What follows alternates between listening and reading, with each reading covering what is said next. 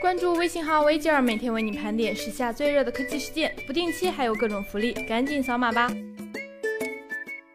！Hello，大家好，这里是科技微报，我是软妹。今天是四月十九日，星期三。今天小米六正式发布了，而就在这个节骨眼上，微博上曝光了一张疑似荣耀九的高清渲染图，外形竟然跟小米六神似，尤其是新增的蓝色版本。从曝光图来看，新机延续了荣耀八的平行双摄像头设计，但指纹从背后改到了前置，依然是前后双玻璃机身，区别就是小米六的 Home 键面积要更大一些。按照之前的产品策略，荣耀九应该会和华为 P 十配置接近，定位售价。直接和小米六竞争。对于荣耀新机和小米六撞脸这件事，大家怎么看呢？iPhone 七大胆取消了三点五毫米耳机接口后，市场回应褒贬不一。一些用户使用转接头来继续使用之前的有线耳机，还有土豪直接购买了 AirPods。现在有外媒爆料，苹果今年发布的三款新机依然都会附送 Lightning 三点五毫米转接头。毕竟十周年，库克大神要不要再附送两只 AirPods 呢？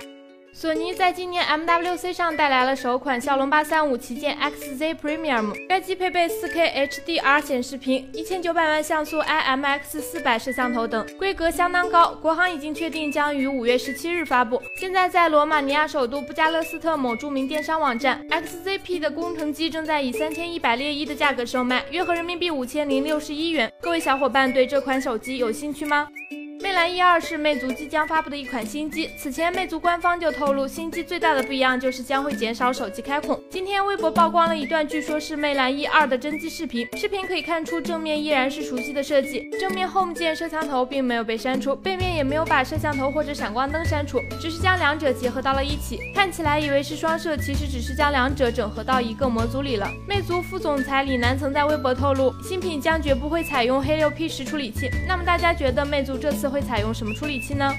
著名打脸分析师郭明池今天又来搞事情了。他预测今年下半年发布的 Note 8将成为三星首款搭载双摄像头的设备。此外，郭明池称 Note 8双摄像头的表现将全面碾压 iPhone 7 Plus，并且绝对能与 iPhone 8匹敌。此前网上曝光了三星 Galaxy S8 Plus 双摄像头设计的原型机。如果 Note 8设计成这个样子，大家觉得怎么样呢？